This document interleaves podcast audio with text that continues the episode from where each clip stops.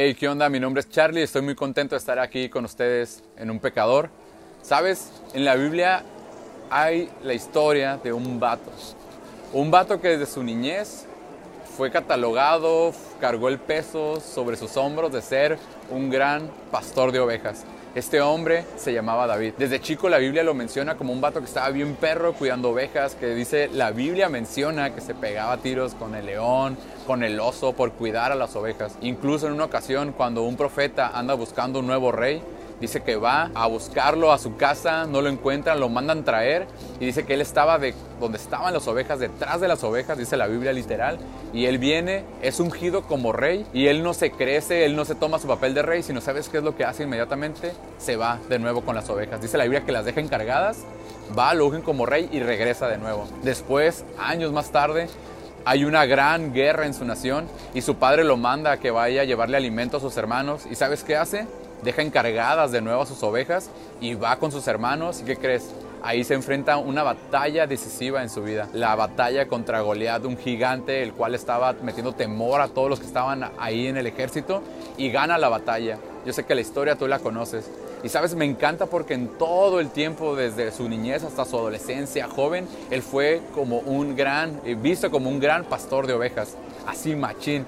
Pero sabes, me gusta esa historia, pero también me deja pensando algo cuando él crece, ya cuando es rey, ya cuando está en la cima, en el poder y todo, él comete un error muy grande. Todos conocemos la historia. Él voltea una vez, ve a esta mujer, se estaba bañando y esta mujer era casada. Entonces lo que hace David es la toma para sí, se acuesta con ella y después, para no hacerte la historia tan grande, ¿qué es lo que hace? Manda a matar al esposo. Pasa el tiempo, él la toma como su esposa, no pasa nada y un día cuando yo creo que él estaba bien concha, disfrutando de lo que había logrado, de lo que había hecho, llega el profeta y le dice, le cuenta una historia muy parecida a esta. Rey, ¿sabes qué? Hay un hombre que lo tiene todo, un hombre muy rico, que tiene vacas, tiene, tiene ovejas, ¿y qué crees? Llegó un invitado a su casa, pero este, este hombre rico no le quiso dar alguno de sus animales para darle de comer sino dice que lo que hizo fue con el vecino, con aquel hombre que tenía una sola oveja, la cual amaba, cuidaba, incluso dice que esa oveja dormía reposada en su pecho, y toma esa oveja y la mata para darle de comer a su invitado. Cuando David escucha esta historia, él se levanta enfurecido y dice, ah, ese hombre merece la muerte, se merece lo peor,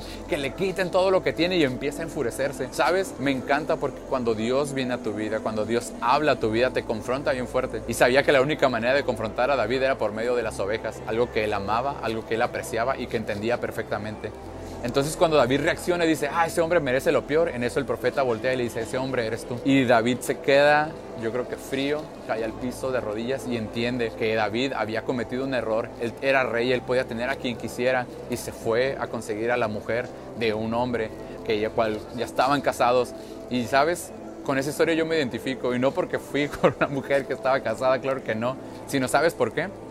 Porque hoy en día veo a mi alrededor y veo pecados, veo gente que falla, veo gente que comete cosas o acciones las cuales yo nunca haría. Y entonces cuando yo de repente me levanto con el mi dedo acusador y, ah, esa persona hizo esto, de repente Dios se para y me dice, ese eres tú, tú has fallado, tú has cometido errores, tú has pecado. Y créeme que en ese momento me quedo helado, me quedo frío porque reconozco que soy un pecador, reconozco que he fallado. Y cada vez que me levanto y esa persona la regó porque hizo esto y no debió de actuar así, Dios se levanta y me dice, hey, ese eres tú. Cada vez que yo me levanto con juicio para alguien, Dios se levanta y me dice, hey, ese eres tú. Y Dios me hace recordar y me hace caer en cuenta que todo lo que tengo, la gracia que yo he conocido, no la merezco.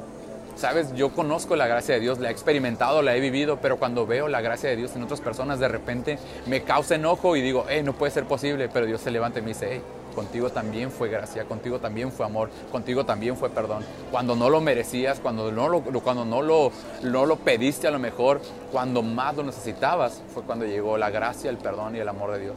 Muchas veces me creo juez, Muchas veces me creo que yo soy quien tengo la última palabra y dictamino quién puede y quién no recibir de la presencia de Dios.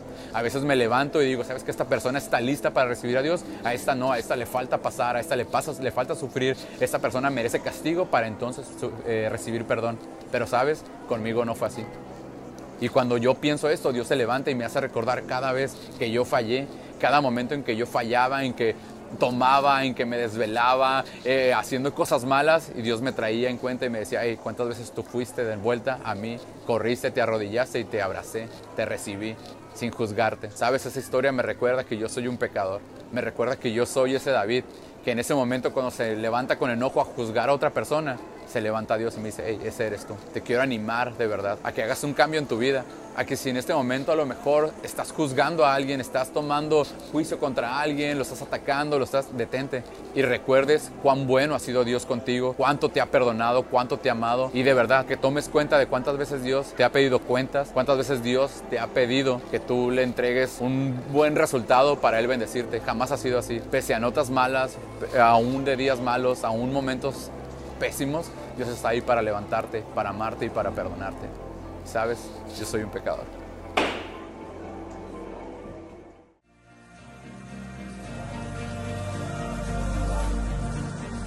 Gracias por escucharnos. Si te gustaría apoyarnos, no se te olvide compartir este podcast.